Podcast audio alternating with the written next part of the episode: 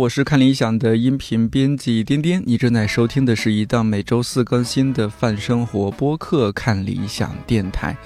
希望这里能够成为你晾晒心情、找到共鸣和听见生活更多可能的小阳台。微博互动，欢迎艾特看理想电台，要放飞自我。刚刚的这首歌《月球风格爱情》来自 Lil One B。一位我非常喜欢的音乐人，上一次在节目里放这首歌还是整整两年前，那期标题是“假期苦短，音乐情长”，推荐了一些我很喜欢的音乐，过了一把做音乐节目 DJ 的瘾，然后就有点上瘾，所以去年国庆假期也做了一期，标题是“秋日音乐安利”，如果你还没有听过，之后可以找来听听看。这几个月实在太累了，今年决定放过自己，好好休息一下。所以国庆假期期间，我的三档节目：每周一更新的《一百个职业告白》，每周四更新的《看理想电台》和每周五更新的《理想青年》都会暂停更新。但有个好消息是，道长前阵子休息好了，所以他的音频节目八分在假期不停更。欢迎各位周三和周五继续在看理想 APP 上边收听和留言。九月三十号上线的这期看理想电台，我还是忍不住想推荐音乐，毕竟完美的假期怎么能没有音乐呢？不过这次不是 solo，而是请来了两位好朋友。因为他们现在做的事儿刚好是发现和推荐好音乐，其中一位就是你开场听到的 Leo One B，另一位是他曾经的北大同学，如今工作和生活上的合伙人 Christy Wu 楚玉。和楚玉认识很久了，大约有六七年。看着他从北大毕业，去纽约大学留学，回国后又在很厉害的音乐公司工作。在我心中，楚玉一直都是非常有想法和有主见的女生，而且她唱歌很好听，在 B 站上是有十多万粉丝的音乐博主。六，我前年有介绍过，拿过北大十佳歌手大赛的冠军，毕业后申请去到了伯克利音乐学院深造，这几年刚刚毕业回国。他们两位从去年开始做一个音乐自媒体，叫 Homegrown 自家种，在 B 站上有一个有点长但很特别的介绍，内容是这样的：Homegrown 自家种去到音乐人生活的环境里，请他在自然舒展的状态中演出一首歌，碎片、躁动、抢占风口，还是卷在里头。环境越是这样，我们越渴望美和生命力，渴求听到以灵感和时间细心培育出的音乐作品。在热闹的综艺舞台之外，我们需要一个干净自在的音乐空间。抱着这样的希冀，我们尝试连接各地真正优质的音乐人们，让他在舒适圈中清晰地传达自己的声音。也希望愿意为音乐驻足的伙伴和我们一起来听新芽破土而出的动静。Homegrown 自家种的视频给了我很多治愈时刻，也因此了解到一些很棒的音乐人，比如卡西恩和 Matt 吕彦良。这次终于有机会和楚玉还有 Leo 聊了聊他们做 Homegrown 自家种的一些想法还有故事。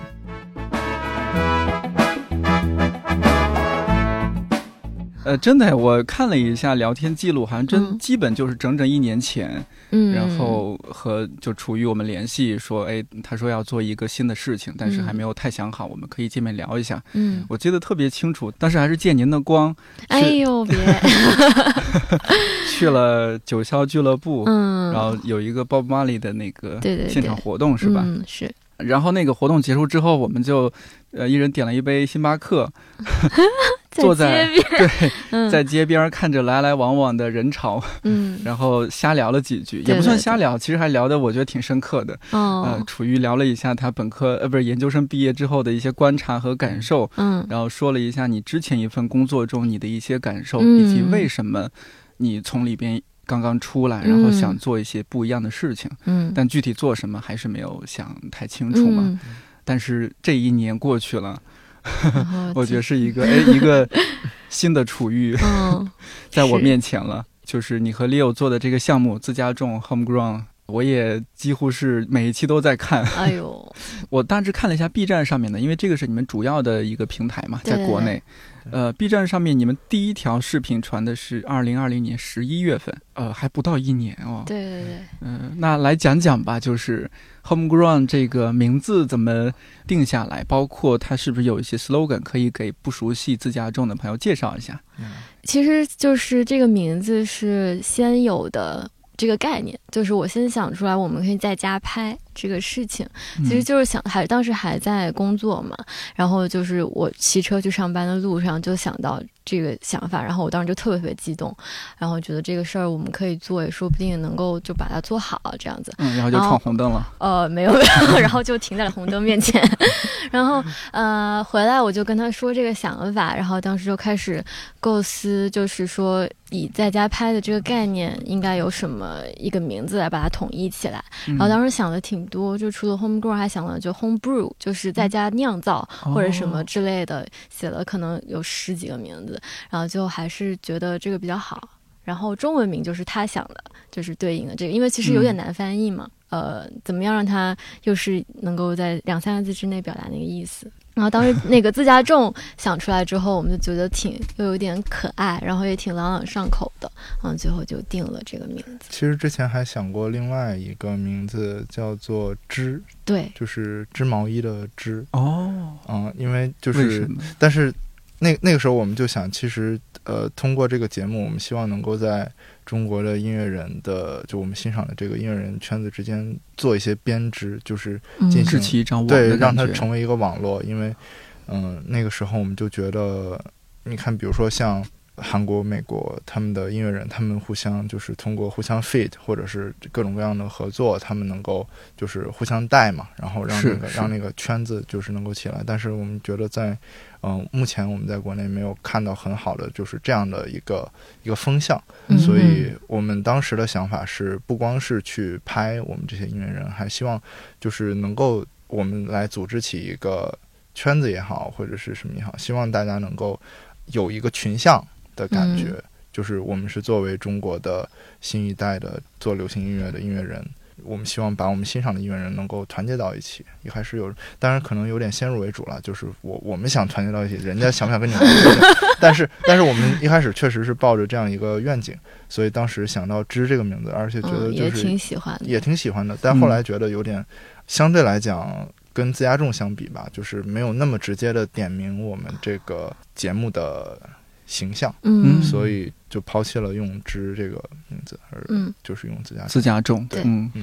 然后它这个嗯。可能就是 homegrown，还有一个意思就是我们是在家拍，但也是这些音乐人他们自己做音乐，也是一个 homegrown 的形式，就是他们自己承担了可能这创作的很大的一部分，然后是相对于就是比如说工厂制造的流水线制造的一些东西，然后我觉得有那样的一个呃灵魂在里面，嗯嗯是不是也和去年当时的情况有关系？就是因为疫情，嗯像很多演出也停了。嗯一些，比如说去到了国外的音乐人，像哈亚托这种，嗯回到 回到日本了，结果他一时半会儿回不来。那很多音乐人就是远程合作嘛，这也是大家想办法。哎，我在这边录这样的东西，你在那边录录其他部分，然后最后我们合成嗯这种合作形式。但很多时候都是在卧室里完成的，可能。对对对，会不会有这样一些启发？我认为，或者这么说吧，就是在现在这个时代里面，音乐的制作，就不管是流行的，还是就是我们说自己玩儿小众的东西，都已经从以前的说我们在录音棚里面怎么怎么来操作，有一个制作人，有一个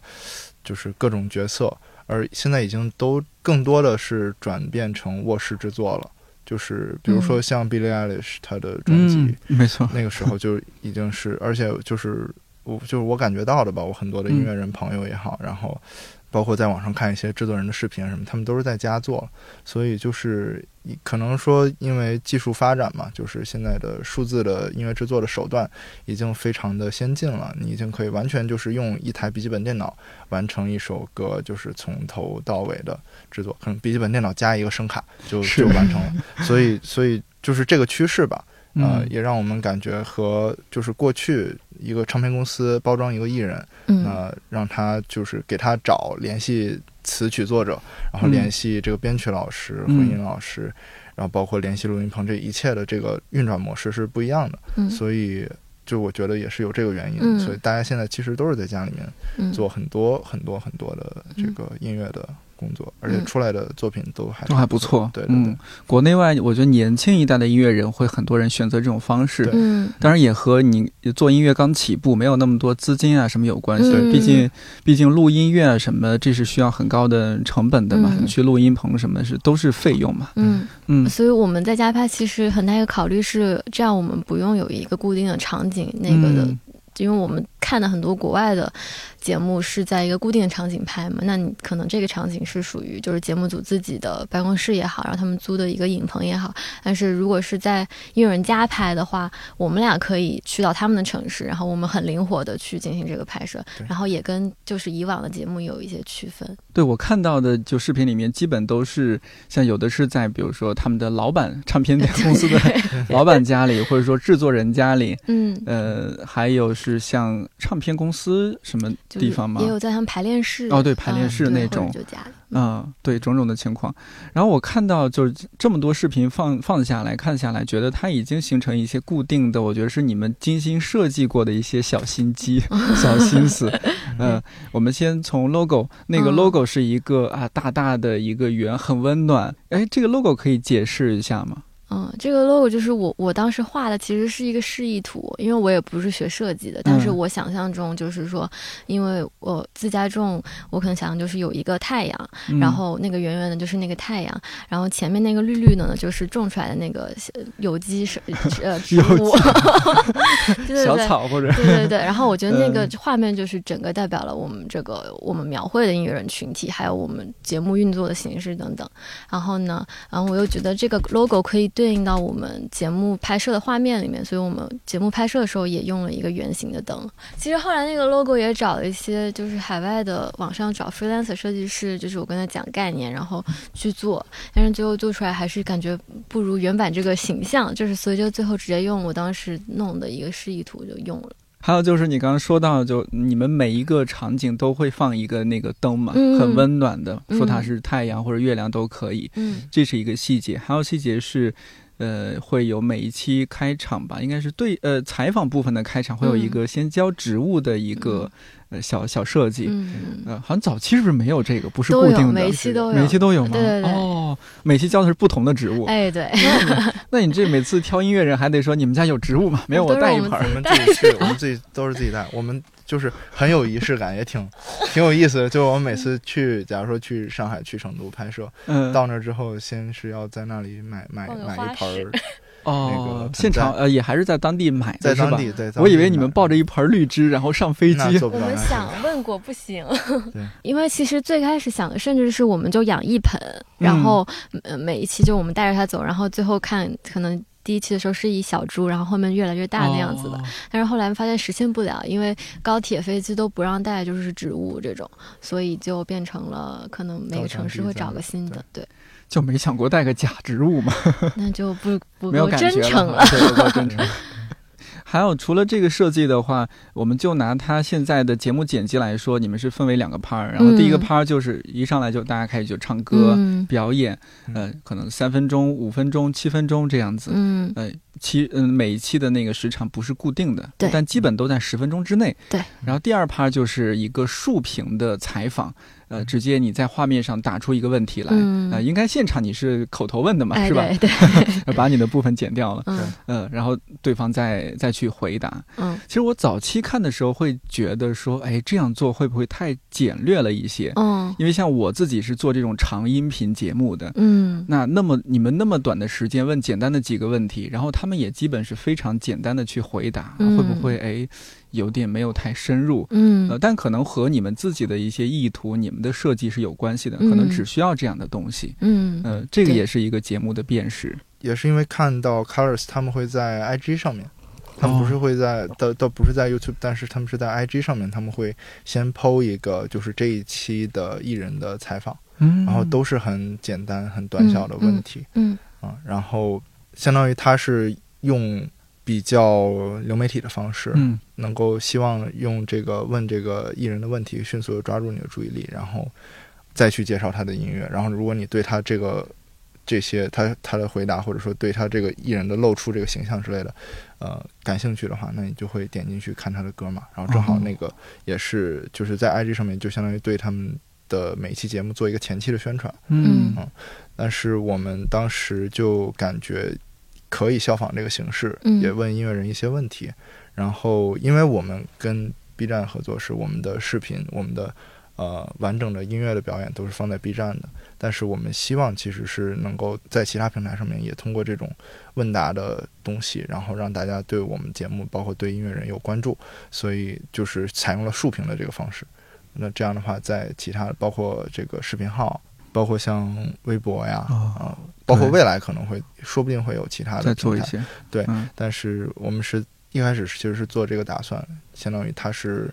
呃，一个是我们充实我们节目的内容，就除了音乐之外，还有一个让大家更多的了解这个音乐人。呃，另外一个就是也是有这个功能性的考虑吧。嗯嗯。然后当时就是觉得可能国内音乐人就是在音乐整个音乐行业吧，在音乐媒体这一块就是比较缺失的，就是一个音乐人发了歌之后去哪儿宣传呢？然后他怎么样告诉大家他这个背后的故事什么的。嗯其实，在国外有很多媒体，他可能有，比如说专门一档栏目就是做他来那儿解析每一句歌词，哦然后也有那种呃一些，比如说 GQ 这样的别的，就是综合媒体嗯会给他们做一些、呃采访，当然可能会长一点，可能是十分钟左右的那种，呃，然后我们就觉得说，国内在视频的采访，音对音乐采访领域好像没有看到太多，然后确实不太多。想这么弄，然后也挺好玩的，就是就以这个形式的话呢。呃，老想就是还有一些喜剧效果，我感觉 就是如果因为你要让他简单到用三个词形容自己的话，其实很多音乐人都没有想过，然后就会有一些意想不到的那个回答。是吗？印象深刻的有谁的回答会？Sarah 说嗯那个爱吃爱玩不爱工作，哦，对 对，然后还有其实 Matt 那个问题就是我们是最开始问的，然后但是他全程就是很，他说他想不出来，然后是嗯到我们采访采了可能二三十分钟到半个小时的最后，他才就憋了三个字出来，然后我们给他剪到前面去。啊对，但是吕彦良那一期，我觉得最精彩的就是哦，你就是六啊，我好喜欢你的音乐。对对对。都拍完了才嗯才确认，这个前期沟通怎么回事？难道都是楚玉去谈的吗？你完全没有介入吗？我没有太多介入。对，一他般是哦。谈完，然后我们拉个群说这是我们音频工程师，对，然后啊可能音乐人也不一定在群里面，有可能是就是公司在对接。然后可能到了之后，我们就非常的实干，然后开始架设备，也没有什么我是谁呀、对。你好这种环节。但是其实，大大佬原来在旁边工作，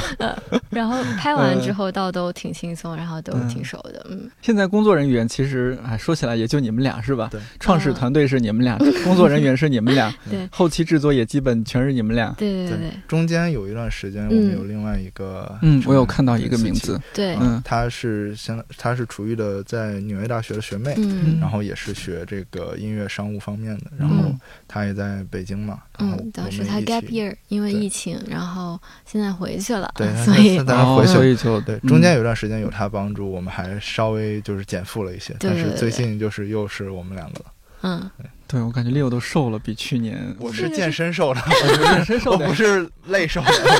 我是我是故意的，很努力的瘦了力努力的运动瘦了，对，哦，还以为是你们太辛苦，到处出差什么这些。不是真的嗯不是。其实拍出差拍摄都挺好玩的，就是出差的时间快乐都都，很快乐，对嗯我刚刚说到是我自己观察到的一些呃小小细节啊、小设计，嗯是不是还有蛮多我没有看出来的？嗯，当时考虑一开始考虑要做这个节目的时候，其实想了一些比较比较细致的问题，包括你作为一档视频节目，你要怎么就是让它慢慢的形成一个一致的风格嗯。对啊，啊、因为像我们看到像 Colors、像 Tiny Desk 嗯这些节目，它都是有固定场景，那它的 setup 相对来讲，就是整个的它的它的设计啊，一致性本来就很强，对，嗯。就是相对来讲就比较固定吧。那我们既然是到不同的家里面去拍，这说明我们的画面肯定是不一样的，每一期都不一样的。那怎么样能够让这个不一样的场景，他们有相同的，给你相同的观感？嗯，这个其实我们就考虑了一些，然后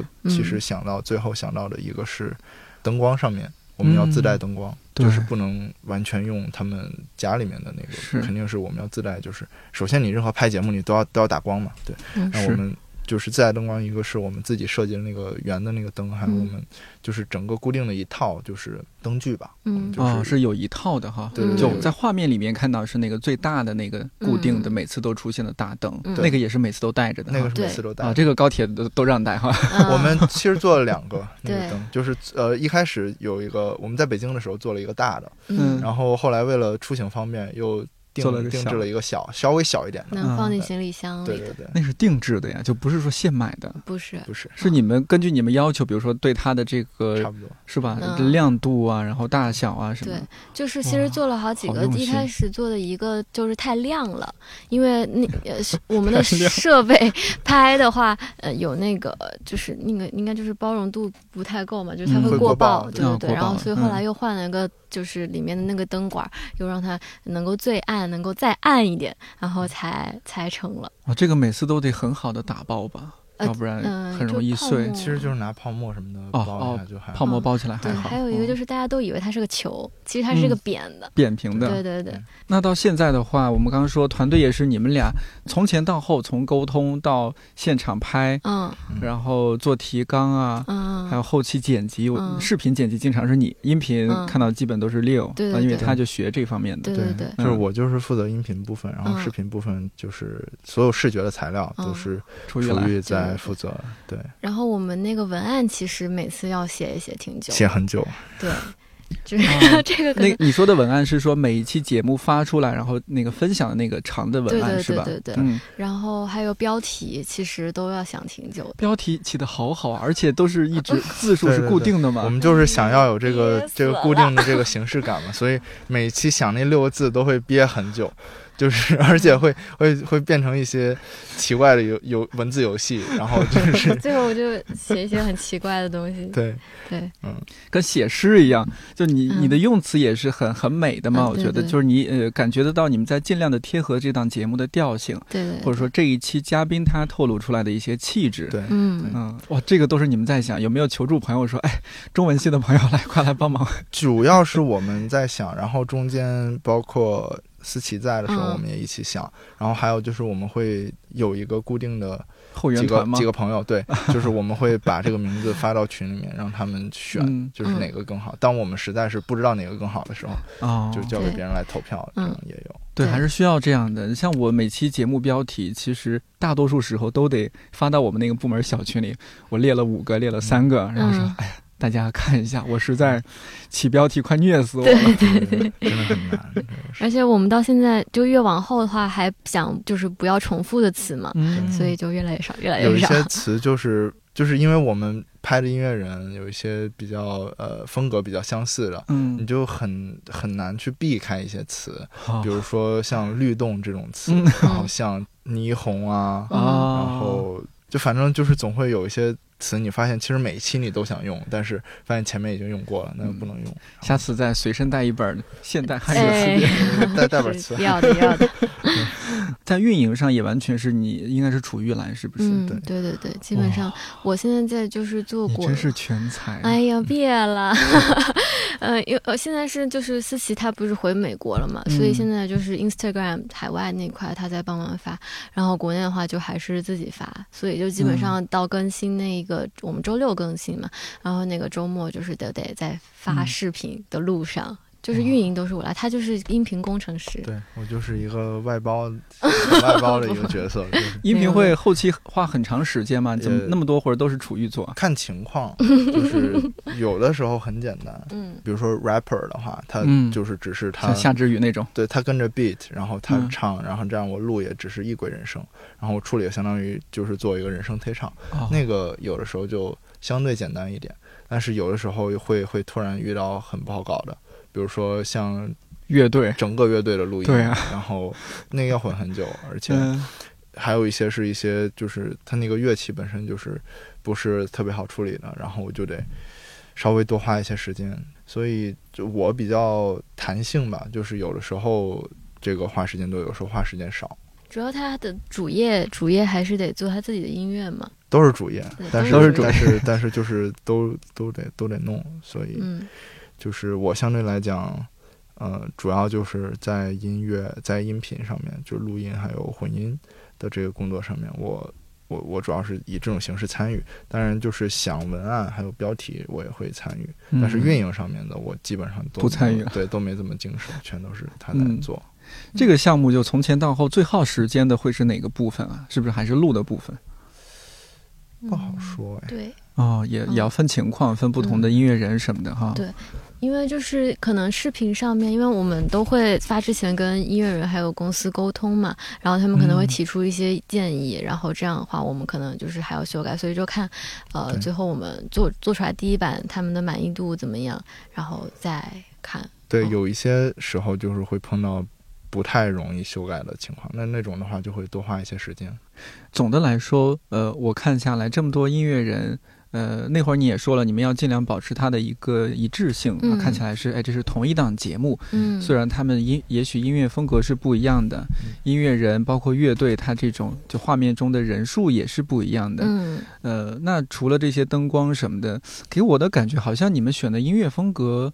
多少有一点类似吗？还是就我不知道嗯你们在挑选音乐人上面，我觉得你们审美很一流。谢谢。呃，这个事情前几天和一帆还有陆陆希文老师一起录节目的时候，因为嗯你们录陈京飞那一期，对陆希文老师现也在现场嘛，嗯呃。呃，他那天也盛赞了你们，哎呦我的妈呀！谢谢谢谢谢谢陆老师，谢谢陆老师。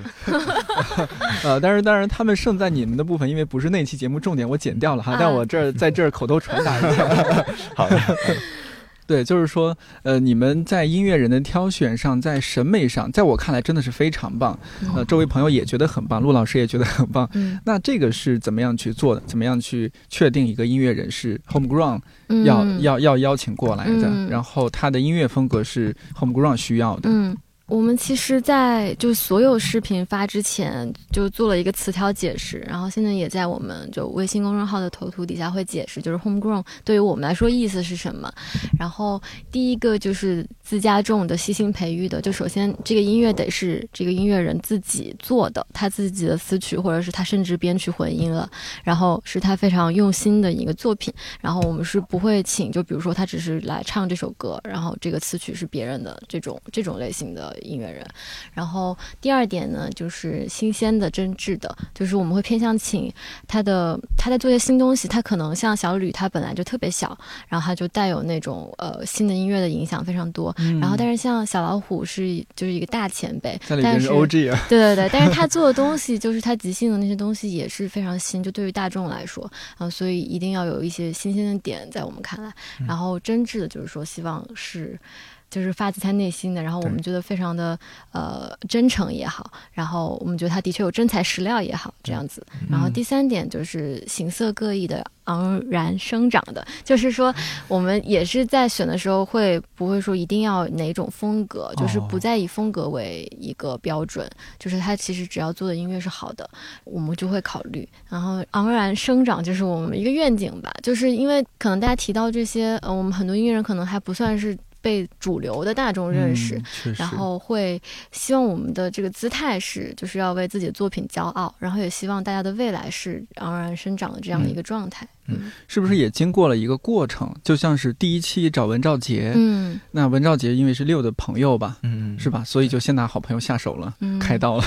可以这么说，可以这么理解。可以这么说。对，哎，这这个我特别理解，一样的，我们也是，哎，我 早期的几期节目也是找这个朋友啊，或者我们的主讲人下手，因为方便一些。嗯。嗯。嗯，那逐渐就是也理出来说，哦，那可能这样的音乐风格啊，或者说这样的音乐人，或者说你采访了 A 音乐人，A 音乐人推荐了 B 音乐人，说，嗯哎，你们既然是走这个风格，或者嗯你们可以去采他。嗯嗯，也有这种情况。这个嗯都有。然后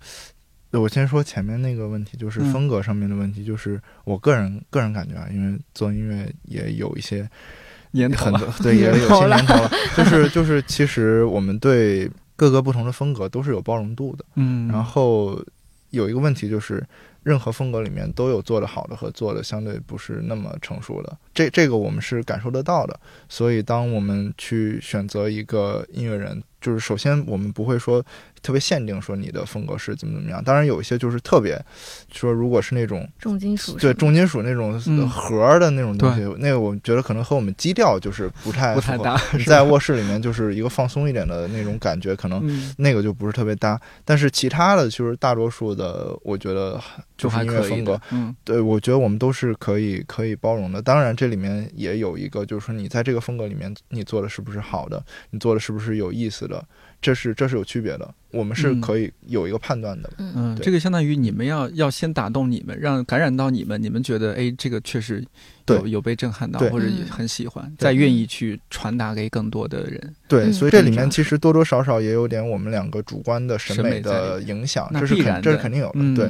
但是这个事情就有点像我们在做一个买手店，或者是我们在嗯做一个、哦，对要要这么说就很形象。对，就是要传递的，就是说我们嗯，肯定有一部分是我们喜欢的。对对对。嗯，那甚至和一个书店、一个独立书店也一样，一个书店老板决定把什么样的人文社科的书啊，什么样的书放在上面，而不是嗯。放畅销书。是的，嗯啊，这是有他的一些判断的。对嗯。对，嗯。所以就是说在风格上面，我们是基于这样一个考量。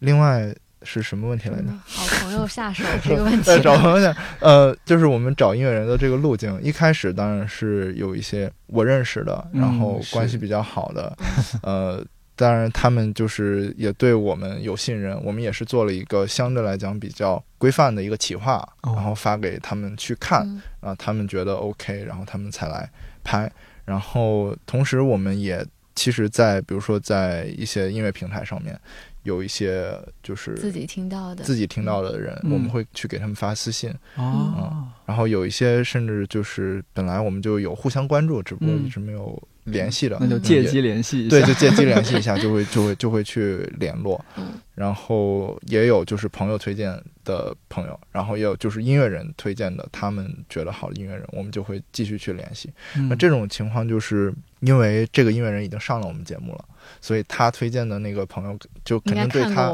对肯定是看过。所以就是大家就相当于都是一个，实际上是一个圈子，然后就能够嗯拉过来拍摄。那但是好像目前为止确实没有像是民谣，我似乎没有听到可能是我们个人的，取向兴趣取向问呃题。，那嗯其实有的，就是哦我我个人也有很喜欢的民谣的歌手，而且我觉得他做的他们做的东西也不是就是特别传统的，就相对来讲，我听到这个声音，我觉得是挺新的。嗯，对要新，对，但是这是是很重要的一个元素。嗯，对嗯这个挺重要的，但是目前我们还没有去去接触吧，只不过目前我们播出来的这些是。就是已经已经是这样了，已经是这样了。对给我感觉确实年轻。其实小老虎那一期我看到我还有点惊讶，嗯，对，因为觉得哎，这个大前辈怎么来了？对，就会觉得有点违和。小老虎怎么说呢？就是因为是我个人，大偶像，我个人的从大学本科时候开嗯始，就是我最喜欢的中国的做嘻哈是，音乐这方面的一个前辈。呃，当然他他现在做的东西和过去也不太一样了。他嗯，最近就是可能越来越多的做呃，就是实验，包括就是呃舞台上的一些各种对各种各种 freestyle 的那种东西。那他之前做的一些就是 hip hop 方向的专辑，嗯，我非常非常喜欢。当然是最最现在最新做的我也很喜欢。那所以我我认为他一直是就是国内很新的，嗯他也而且是新的。对他非常新，而且他和就是他的态度吧，嗯我我非常非常欣赏他的态度。嗯实际上，我们跟他接触下来，就是我们都非常的喜欢他这个人。而且他就是从音乐人的这个形式上来说，也是完全自家中。因为我联系他就直接给他私信嘛，在微博上，然后他就很快就回我了，说、哦说觉得你们视频拍的挺好，那咱们整一个呗。然后我当时就哇，就是融化了。好好。对，然后 后来就是嗯呃拍完之后聊天，就问他说，呃有没有签公司啊或者什么，他就说就是他也是在自己对接所有的东西，嗯所以就是也是非常的自家中的一个状态吧。说到你们审美啊这一方面，我觉得你们很厉害，就是你们采过的几个音乐人，他们还真的现在越来越火。比如说，我有观察到，一个是卡西恩，嗯。对。卡西恩在看你们采访他之前，我从来没听说过他。嗯。然后看他那一期，他的整个人那么年轻，二十一岁，嗯，然后整个人呈现的状态，他和他的服装、他的妆容和他的自己的那个音乐里面的那种，哎呀，特别自在的那种感觉，嗯哇，你就觉得这个人是一个天生的 artist 这种感觉。对嗯后来我看到他上一个什么综艺了，嗯是吧？对对对，上了综艺，呃我微博上刷到，然后周围看到有一些朋友也说，哎，怎么还有这样的女孩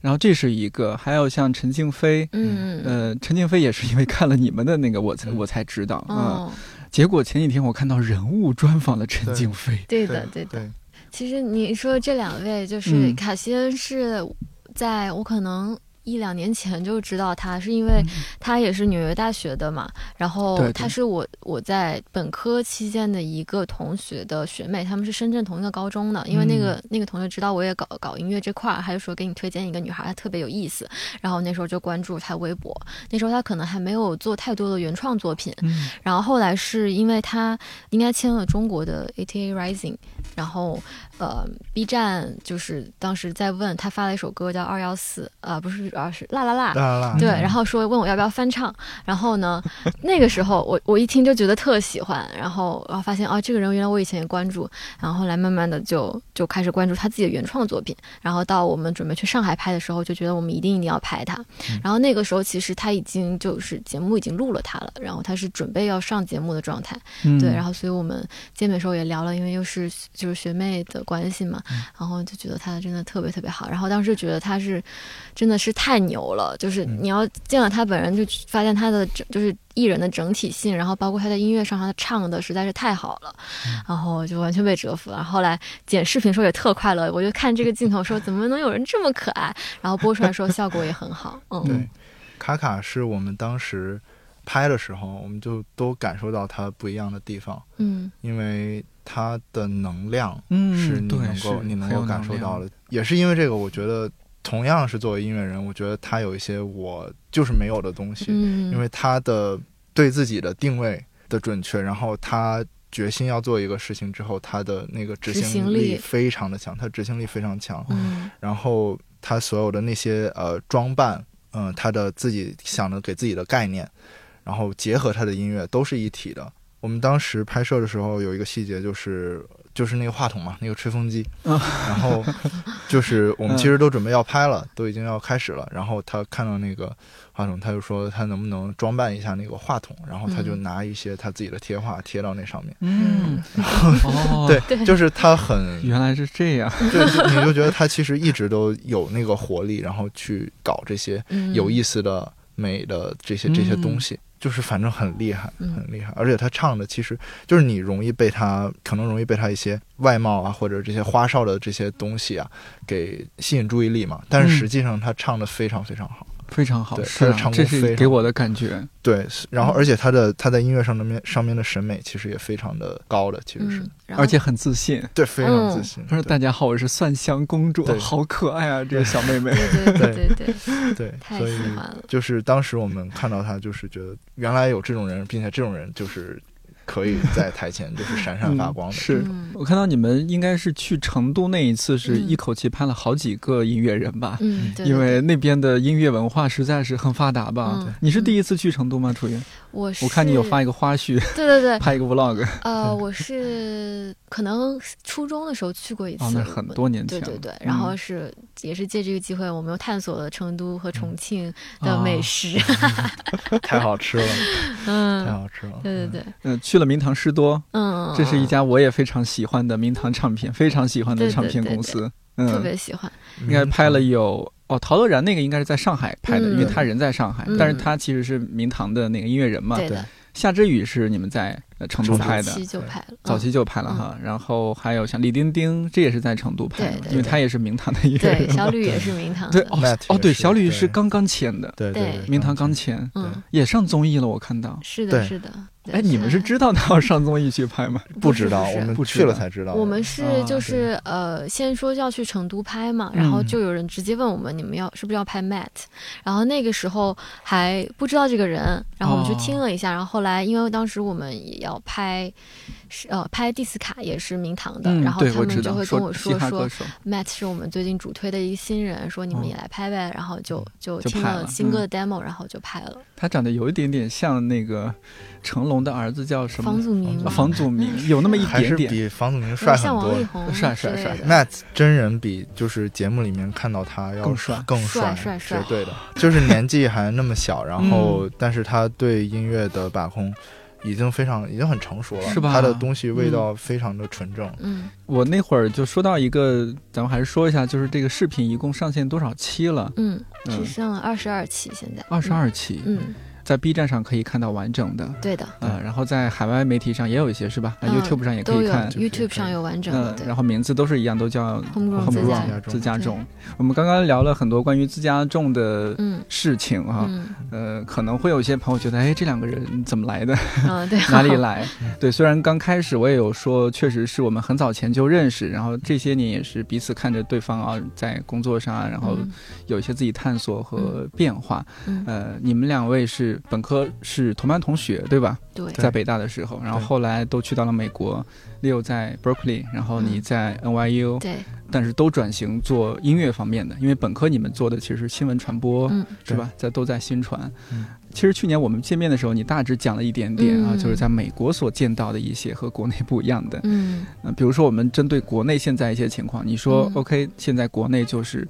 好的音乐人，你们觉得还是有，但是呢，他们宣发渠道是欠缺的。那会儿也说，国外会有一些相对成熟的不同的媒体和频道去帮助音乐人去宣传他们的音乐。嗯呃，那还有一个就是，比如说他们在他们的呃整个的音乐制作怎么样能够一直保持在一个审怎么样的审美，嗯还有是。就我我自己有时候看 Billboard 的榜单，会觉得这几年大家也都知道，集中在嘻哈音乐这一块儿，嗯榜单前几名。嗯，那这是体现有一些什么变化，一些背后的问题是什么？就是这些差异的可能比较往深的一个原因，就是他们的内容生产者一直就是保持了他们在产业里面的一个话语权，就是说可能从流行乐刚发家，然后现在他们的那个三大唱片公司到现在他们还是整个市场的主导者，就是说呃他们。对内容的审美也好，就是他们一直能够主导这个市场的话语权，在一定程度上。可是可能国内就是经过互联网一波冲击之后，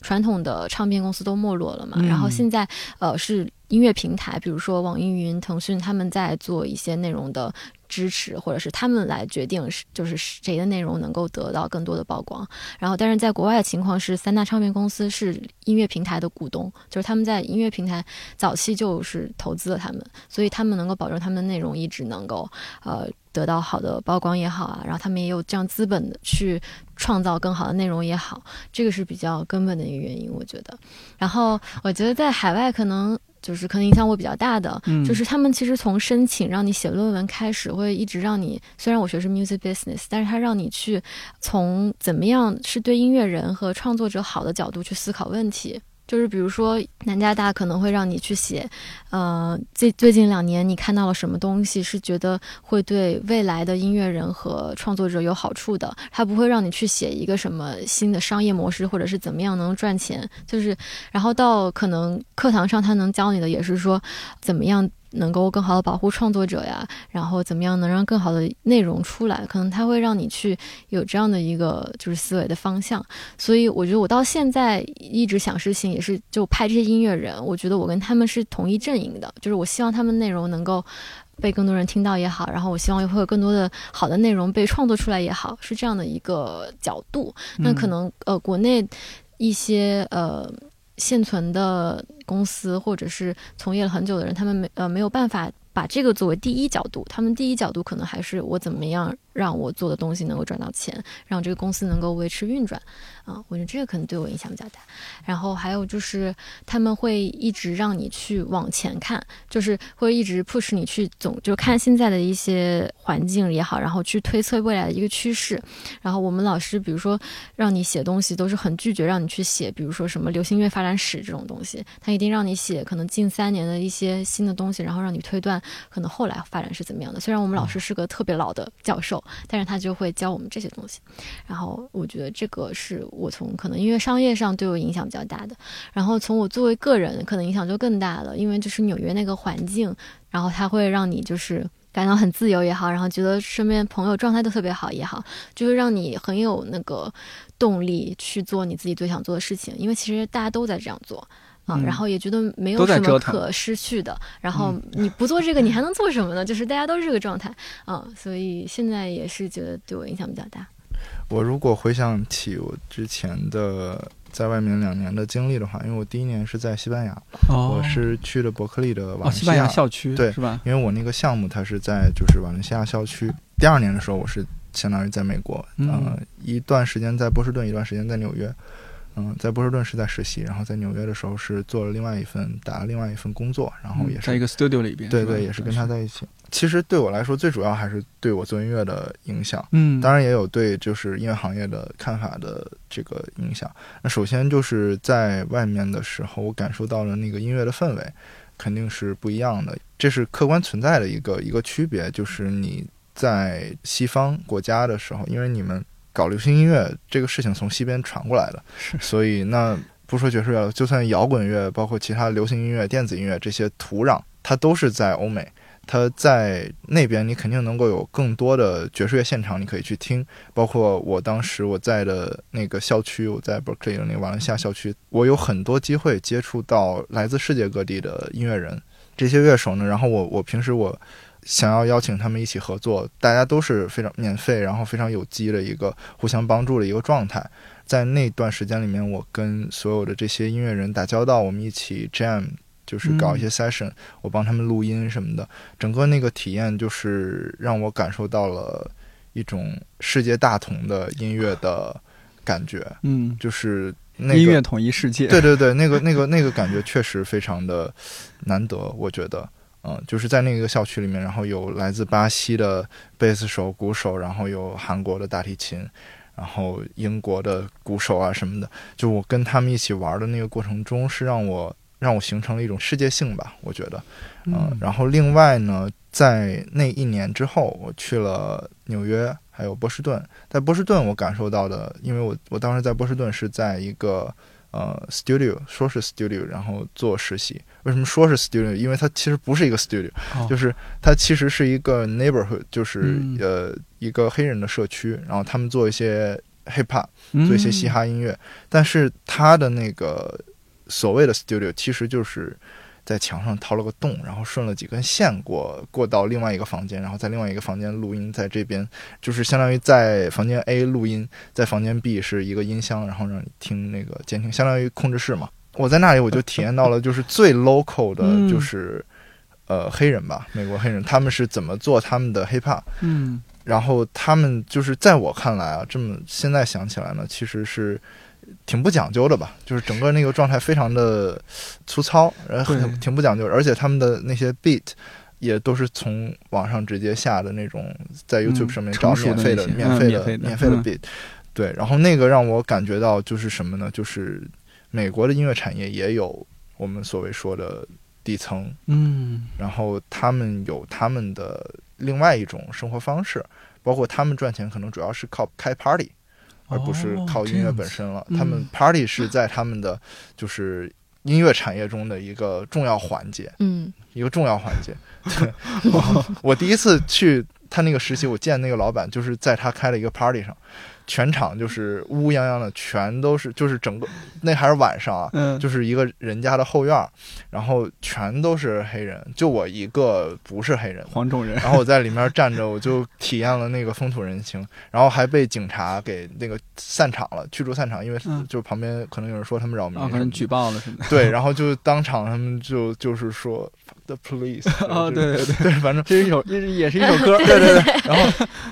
然后就体验了那个，就是很粗粝的感觉。然后我当时就也能，其实能对比起来。那你说国内的现在抖音神曲的那那个，其实在美国他们也有他们的抖音神曲的这种这种东西。然后这个给我体验挺深。然后另外一个就是完全相反的经历，就是在纽约的时候，在一个当地的录音棚录古典乐。因为因为纽约嘛，它有全世界最好的几家这个呃音乐学院。然后我当时在那个录音棚，相当于那个棚的老板，他很会做生意，他就是属于半垄断吧，就是垄断了纽约当地的各种音乐学院的，他考级也好，就考学，然后或者是参加比赛，有一些要做录音录像的一些一些一些事情。大家可以参考学校的打印店这种垄断，呃，可可以这么说，对，但是但是反正就是专门就是呃，可能半个纽约的学生，尤其是可能中国学生吧，都去他那里。做录像、录音的这个古典乐的这这些东西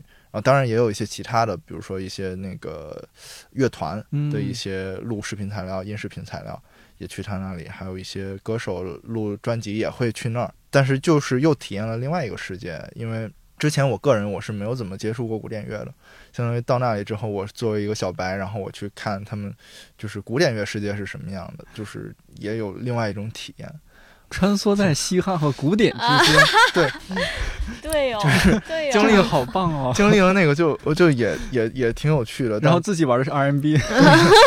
呃，同时其实学到了也挺多，嗯，包括就是他们的管理，就是录音棚。虽然那个棚本身不是特别大，嗯但是他有这么多的客户，他平时日程都是排满的。呃他是怎么管理那个那个那个棚，怎么运营，非常的精准的卡那个时间。嗯，你这一天的工作，你这一天所有的录音录像，你就要在这一天下班之后多少多少，可能半个小时之内，你就要发给所有的客户。你怎么样最优化你的 workflow，让你哦剪一个视频花的时间最少？那些都是那个老板他就是全都想好的，就是所以那个是给我的影响其实也也挺深的。就一方面，他们工业化是非常成熟的，但另一方面，其实他们依然在这个里面很自由生长着很多音乐，嗯也不能说自由生长，我认为不能说我认为嗯不能说也还是在一个我感受框架到的，因为之内嘛。因为我接触到了那些就是做古典音乐的那些学生吧，可能嗯有一些真的是他很快乐，他做这个事情他很享受，但是肯定也有一些是他来做这个事情是迫不得已。或者说，就是他已经对音乐就是已经没有那么那个什么了，或者说工作，对，或者说嗯就是因为他必须要靠这个赚钱，然后他感受到一些压力，比如说这个学我肯定要考上去，这个乐团我一定要考进去，所以他他们有的人在录音的时候是很紧张、很严肃的，嗯。所以我觉得不能说是完全的自由生长。嗯，所以你在那个环境下，其实就是吸收不同，你去多听不同的音乐，然后接触不同国家的音乐人，他们是怎么样去创作音乐，然后这些音乐工业里边的这些录音棚啊，什么一些相关的嗯。从业人员，他们是怎么样去赚钱也好，或者说是运作也好，呃，这已已经是一个非常重要的一个视野的开阔了吧？对。嗯。是这样的，嗯。但是一方水土养一方人，就是 你在那个环境里面学到的东西，你再嗯回来，在这个目前国内的这个嗯环、环境里面，其实没有那么好的适配性。哦，就是我们在那边学到的东西，你回来之后，就是有一些确实是和这里的游戏规则不匹配吧。比如说，就是录音棚这个事情，嗯那我就是在那边也在录音棚工作过，然后回来之后，其实也在跟我就是原来关系就很好的几个朋友他们的录音棚，我在那里也做过实习。然后呃，有一个最就是基本的就是客户的准时的问题。那在纽约，因为就是大家都把时间视为很珍贵的一个资源，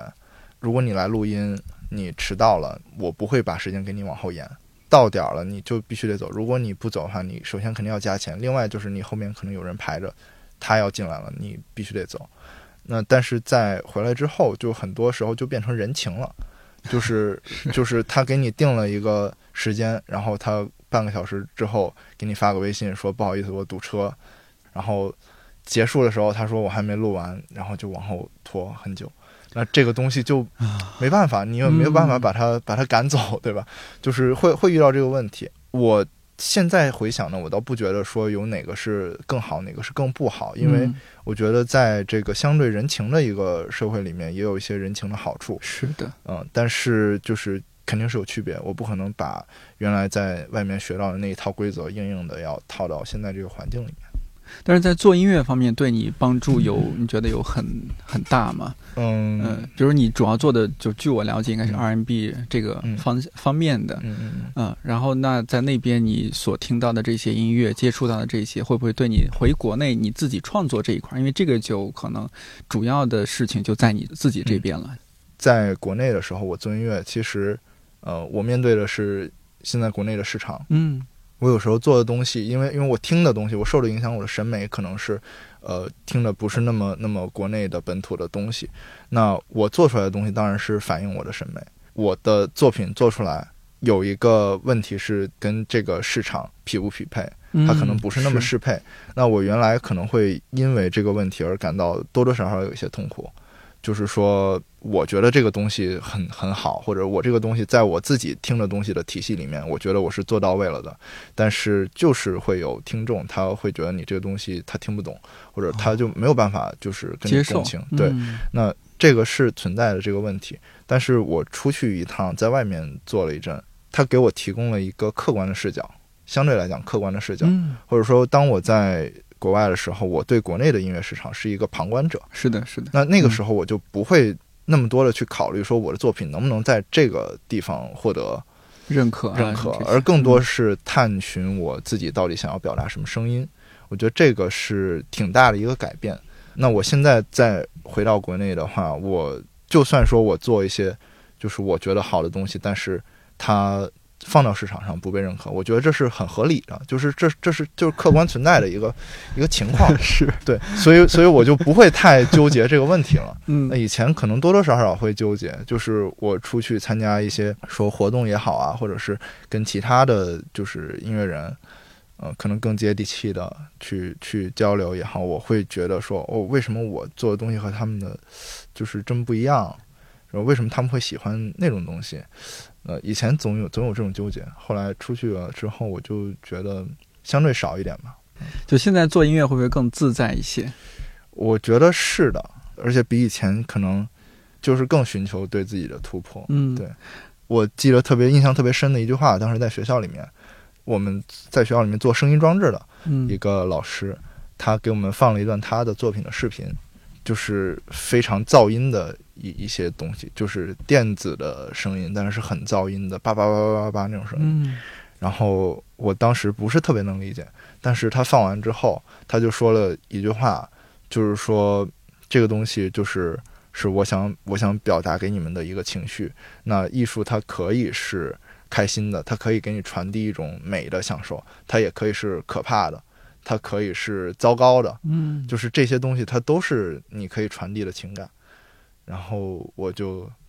悟了，就是他说完这个话之后，我就觉得悟了。对，我就觉得哦，是对，确实是这样。呃，我不知道我自自己我这样说对不对啊？就是我们听音乐会觉得，哎，我我听民谣、听流行、听摇滚，呃，听 jazz，但是其实像你说的那种什么音乐大同什么的，你可以不用那么分那些流派。包括现在很多音乐，它一首歌里面其实是包含不同的风格的。因为分风格这个事情本来嗯就是一个商业行为，它是为了唱片更好的卖，然后大家能够定位你这个产品。但嗯其实现在，呃，我们采访了很多音乐人，包括我们自己，就是都不再去用风格这个东西来定义了。我们以前可能前面那两期还会让说一下，就是你音乐的风格风格介绍一下，后来就不说了，我们就把那个问题改成了你的音乐是问号。然后他嗯可能有人会说说是傍晚的律动海浪，就会出现一些这些不是风格的形容词，我觉得还挺好的。对，嗯这个其实挺，因为我现在如果跟别人说我做什么音乐，我就说我做流行，嗯啊，就是我觉得这个是最准确的一个。就是如果你一定要用一个词来囊括的话，我就说我做的是流行音乐，我做的不是古典音乐。嗯，当然就是对，就是就是只能是这么囊括了。我觉得可能大家本质上就是是想表达、想创作，然后音乐可能只是一个形式。嗯因为我们采了很多音乐人，比如说金飞特别喜欢电影，然后很多嗯视觉他也自己做。然后像呃 Sarah，我们采访了一个也是女创作人、制作人，她喜欢写手账，然后她画画也哦特别好看。就是其实大家可能有不同的形式去表达自己，然后音乐只是其中一种。哦，那你说的还有一个细节，就是只是我自自己在坚持，嗯就是我们到现在 还是就是一期男男性音乐人，一期女性音乐人。哦，对对对哎，我这个没有发对现。，然后嗯这个也是导导导致 我我没有注意的，因为是这样，我看的时候没有说，就是我可能攒几期，然后集体看，包括有几期我看了不止一遍。嗯你像夏老师、夏之雨和陶乐然是我特别喜欢的音乐人，嗯，这属于你们拍之前我就知道，那我嗯这期我就会单独多看几遍。嗯 我是想强调，就是他坚持的这个东西没有太大意义。嗯就是但是对我 来说是有意义的。对我们总说就是就是我说你干嘛非得要那个一期男的一期女的，但是他就一定要呃，坚持这个东西。但是处于今天在节目里说出来，他就有了意义。啊，是对大家知道了就对对对，我就是觉得也是。受到国外的一些活动的影响吧，比如说我之前可能研究过一些北欧的音乐节，就是他们在比如说嗯。环保啊，然后还有哦。就是男女机会平等这些事情上就做的特别好，然后所以我也希望我们平台可以尝试着去这样去做，然后就除了只是音乐，也要有些其他一些偏人文向的东西在对对对对里边。对对对，嗯就是比如说，我希望能够给可能男性音乐人、女性音乐人同样的 spots 去展现他们。然后，因为如果如果我们不做这块儿，真的很有可能就是拍男性的会偏多。这些音乐人应该也很认可你们做的事情吧？嗯呃，虽然说他们也需要一些宣传，但另一方面，我觉得你们自己的理念啊、审美应该很打动他们。嗯嗯，这个也是我觉得做过程中收获很大的一件事情，就是发现，嗯，就是在国内找到了自己的同类吧。嗯，对对对对对，是这个。是的，嗯嗯嗯做到现在还不到，快到一年时间，你们比较大的一些困境或者困难的时期是什么样的情况？嗯，可能对我来说有一些心理上的障碍，就是在节目上线之前，因为，嗯、这个事情就是。还是因为我也资历很小很浅呀，然后我就有一万个忧愁，就是一万个恐惧那种感觉，然后可能恐能惧什么呀？恐惧，比如说呃节目拍的不好，因为我也没拍过视频。然后比如说 音乐人的粉丝觉得我我拍的不好，或者是呃没有人愿意上我们的节目，或者是没有人看我们的节目，或者是这个社会觉得这个节目没有任何的意义，就是等等这种恐惧吧。就是他在那个时候其实正经历一个从就是社会的正轨嗯。脱轨的一个阶段，然后同时他又要立刻成为一个内容创作者，嗯，而且是一个创业者，对，嗯。又是要创一个主又管要理人的级别的又要管内容，又要管商业，又要嗯管所有的这些呃运营啊，什么这些。邀请艺人这些东西，嗯。他都要去做，所以那个时候好厉害。对没有没有，他真的真的真的很很不容易，确实确实遇到很他自己心理上的困难吧。虽然我从一开始我就是比较乐观，就是对于嗯这个事儿，我一听我觉得嗯蛮好啊。你不管挣不挣钱，那 我们去拍这些音乐人这个事情，给他们至少给他们留下这么多的这个视频的视频的材料，我觉得嗯都是有意义的。还有就是我们在这个过程中，我们认识了很多行业里面的人啊，交了很多朋友，而且是真心的朋友，都是有意义的。嗯但是我也是因为我不需要考虑那么多商业上，就是说这个事儿怎么，对，就是我楚玉，你看，男生是一种多么简单的生活。哎呀，的确 对，就我们两个，对我就有点，呃，我当然一直是很乐观，而且我对他的所有的、他的能力，他做出来的我们东西的这个质量，我都是很有自信的。嗯，对，。但是他可能就不得已，因为他在那个位置上，他要考虑这些事情，所以就对对哎，你说了算是吧？团队总得有一个人做决定吧对对对，？我说了算。嗯，嗯。对对对，就据是我所知，嗯你你其实考虑的很长远，甚至注册了公司。对对，这是在嗯拍之前就注册了，嗯对，因为也看到国外有一些，比如说我们就是很敬佩的 Colors 这个节目，嗯它是完全嗯，已经呃很成独立熟了独立嘛这个运营，然后韩国不是还有那个 Dingo Dingo Music？对呃 Dingo，而且喜欢。对对对，然后嗯他们现在国内也有自己的官方账号对嘛，对对就是这是这事儿，我觉得可以做成的，所以就是就很早期就开始做打算这样子的，其实就是咱也不是做公益嘛，嗯，对对对，呃，也还是要赚钱的嘛，嗯。对而且这个是不冲突的。嗯是，嗯，对，其实来节目很多嘉宾，有些插画呃插画师啊，或者是其他一些艺术家，我觉得来过这儿都还行的想的挺清楚的，不是说嗯哎我就是要做艺术，我就要过清贫的生活。嗯，我觉得可能也已经不是那样的时代了。嗯，那如果能有一些好的商业能赚钱，那可以把这个事情做得更好嘛，对不对？对对，下次把咱那个定制的灯换一个 对真的升级圆的，一下是吧？对啊，嗯升级一下呀，包括团队也扩充扩充啊，嗯什么这些都是有可能的。是的，我有一个小小疑问啊，有嗯有时候采访音乐人也会问他们，嗯就是很多人会说，呃，现在的这些华语音乐可能啊，怎么都听不进去啊，嗯，大家还是更愿意听老歌。嗯。那你们其实是接触年轻的音乐人更多一些嘛？嗯。呃，而且是九五后，像呃吕彦良这样的嗯零零后，嗯。会觉得年轻更年轻的朋友、音乐人朋友，他们做音乐啊，他们的思路啊、想法呀、会和前辈有些什么不一样？包括技术啊这些。然后你们是觉得，呃，未来的这些华人做的音乐是更有前途的，还是说啊，我们可能只是在亦步亦趋的一直在学欧美或者怎么样？你们感受是如何我？觉得是很有希望的，实际上，因为嗯嗯，像小吕和卡西恩比较典型的两个新一代嘛，就是他 Boswell 呃 b o s w e l l 嗯也是就是在在北京，然后业内风评非常好的一个九八年的一个弟弟，然后这几个都是词曲编曲，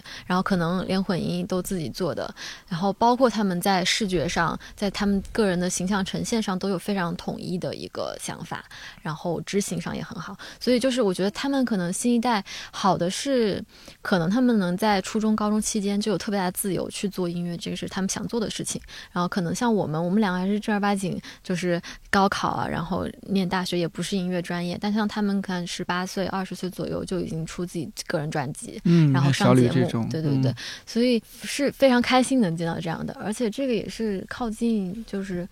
欧美现在产业这么发达，也是因为有很多，呃，可能看到很小的孩子，可能十二三岁就开始决定我要做音乐。Billie Eilish 也是，然后嗯就把大部分的时间投入到这个专业上，而不是走一个平常的上学的道路。嗯对所以我觉得还是蛮好的。然后让大家能看到，就是中国能有这样的音乐，他们就也不一定一定要听欧美的音乐或者韩国的音乐，因为其实他们在水平上能够达到，就是让大家都让觉得很好。也可能和他们从小就看，比如说视频学习一些八谱啊什么这些有关系。对啊。对对对。对，啊，当然也蛮遗憾的是，我们大多数人看不到油管啊。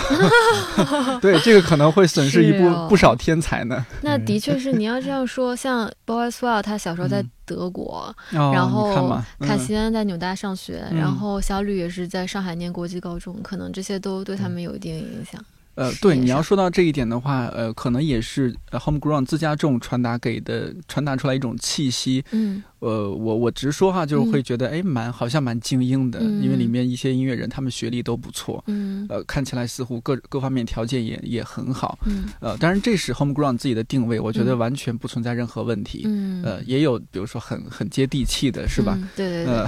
这都是大家不同的风格。嗯但你会觉得，在这个里边，这些音乐人是因为自己家庭环境或者自身的一些天赋，他嗯。能够做这样一些、嗯，听起来真的很现代的音乐。对对对，呃，就是说他成长的环境和他自己呃想表达的那个坚持，可能就是互相影响的。我觉得，嗯。嗯。我觉得肯定是有，因为就是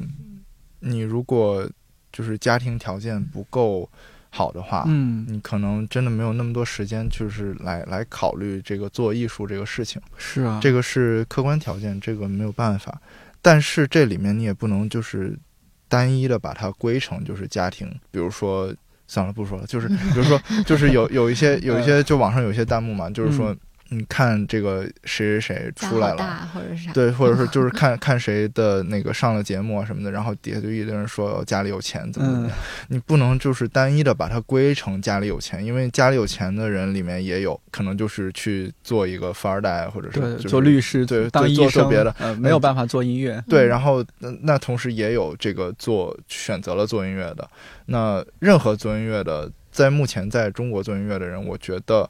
稍微像我们拍过的这些孩子啊、呃像 Matt、像卡辛恩这些，就是他选择了做音乐，他还是要面对一个问题，就是说我做的音乐在中国从大的市场角度来看，它并不是主流，他都要面对这个问题，那他要承受这个问题。嗯，这是要自己独自承对受对。这个东西都嗯是、都是你要承受，或者说你的东西，可能说就是你听的东西越精英，越相对来讲更欧美一些，或者怎样，你在国内你离最基数的那个听众，目前就是就是会越远。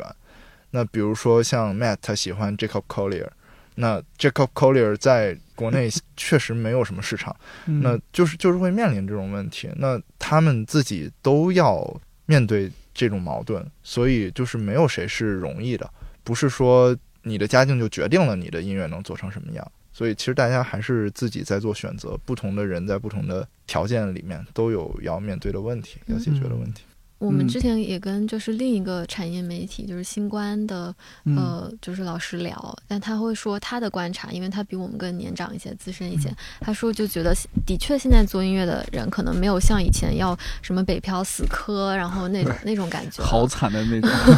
对对对，可能就是说，如果家庭能够给他一种安全感，嗯。那他可能能够就是又支持他，可能会冲得更早，就是他可能十二三岁他就能决定我要做这个，这也是挺好的。是。嗯，这就是年轻朋友能也给到你们一些是不是一些信心和力量，觉得哦，那嗯这些哦不得了啊，然后嗯。这样的话，你们节目也可以更长久做下去。对对对对对，我们是希望能够给新一代的朋友，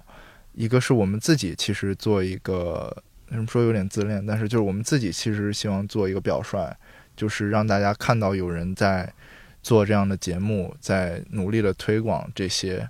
可能在大众眼里看来相对精英的这种这种嗯音乐内容。我们希望给就是年轻的朋友，他们喜欢音乐、喜欢艺术的，让他们看到有有这样的人在做这样的事。然后另外呢，我们也希望就是跟新一代能够贴近，能够能够大家一起成长。嗯对，嗯，主要因为你们也新一代啊，你们也好年轻不。算就不算特别新，新但是一但是般型一般型，对，一般型，看和谁比，跟小吕比，确实是我们都好老啊，确实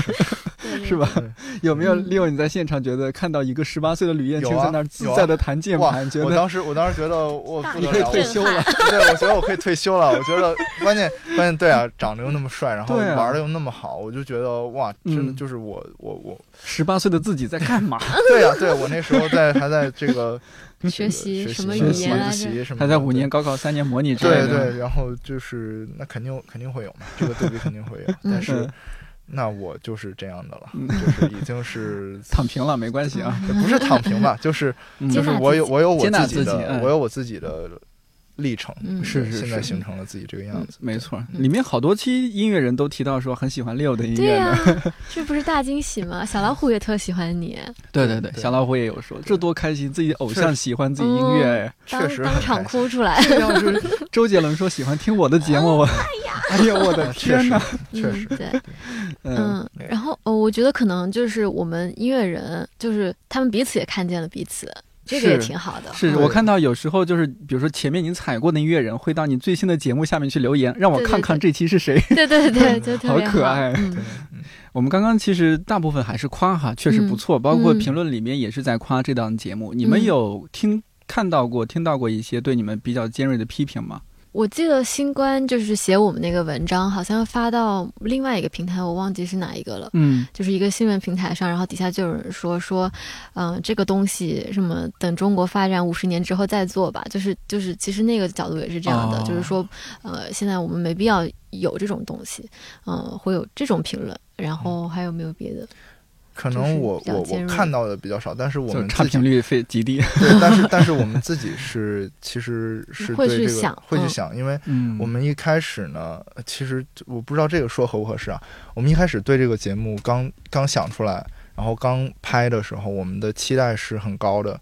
然后，哦如果从当时的那个我们的想法来说呢，其实我们自己拍出来的这个东西还没有达到我们一开始的期待。嗯嗯，就是嗯从这个视觉上啊，嗯这些这些这些效果来看，呃，其实还没有达到我们对节目的质量上面的期待，包括声音上也是。比如说我去对比像 Tiny Desk 他们的声音出来是什么样，我们自己节目的声音什么样，我就会觉得还可以做到更好。这个我们自己是有有这个想法的，包括嗯视觉上的东西，我们也在不停的继续改进。嗯嗯，声音上也想要继续能够更好，这个我们是有的。那像你之前说的那种网民的这种这种说法呢，我觉得就没有必要去、嗯去辩驳了。对就是对对做好自己的事情吧。对对对，两个人的团队做到现在真的不错了，这你还是得逐渐有商业啊，然后团队嗯扩充啊，把这些像楚玉的很多活儿分出去啊，对对对是？吧？他能够再多想想这个节目的设计的升级啊，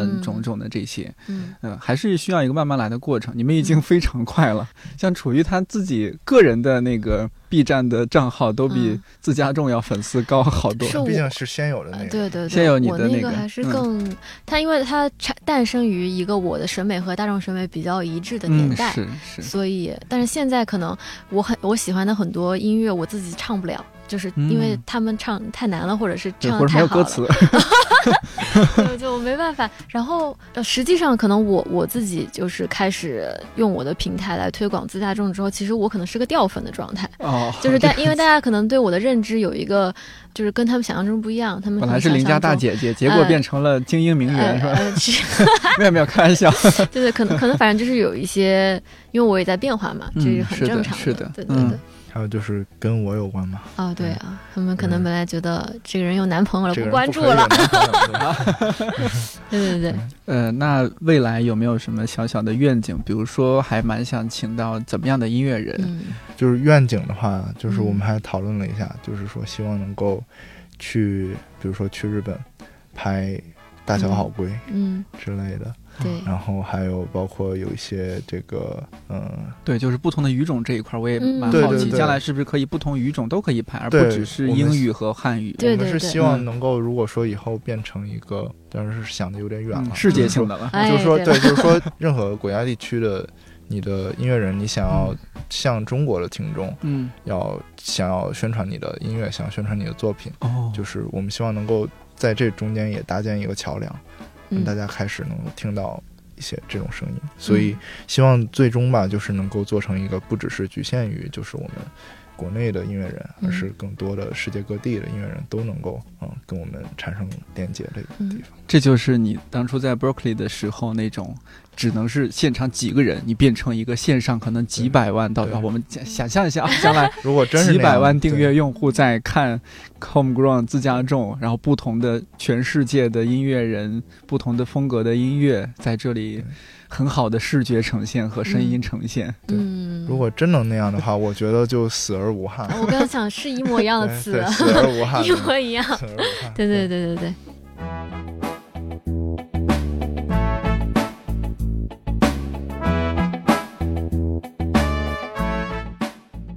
听完这期节目，感兴趣的朋友可以去 B 站搜索关注 Homegrown 自家种，二十多期视频也足够假期慢慢看、反复看。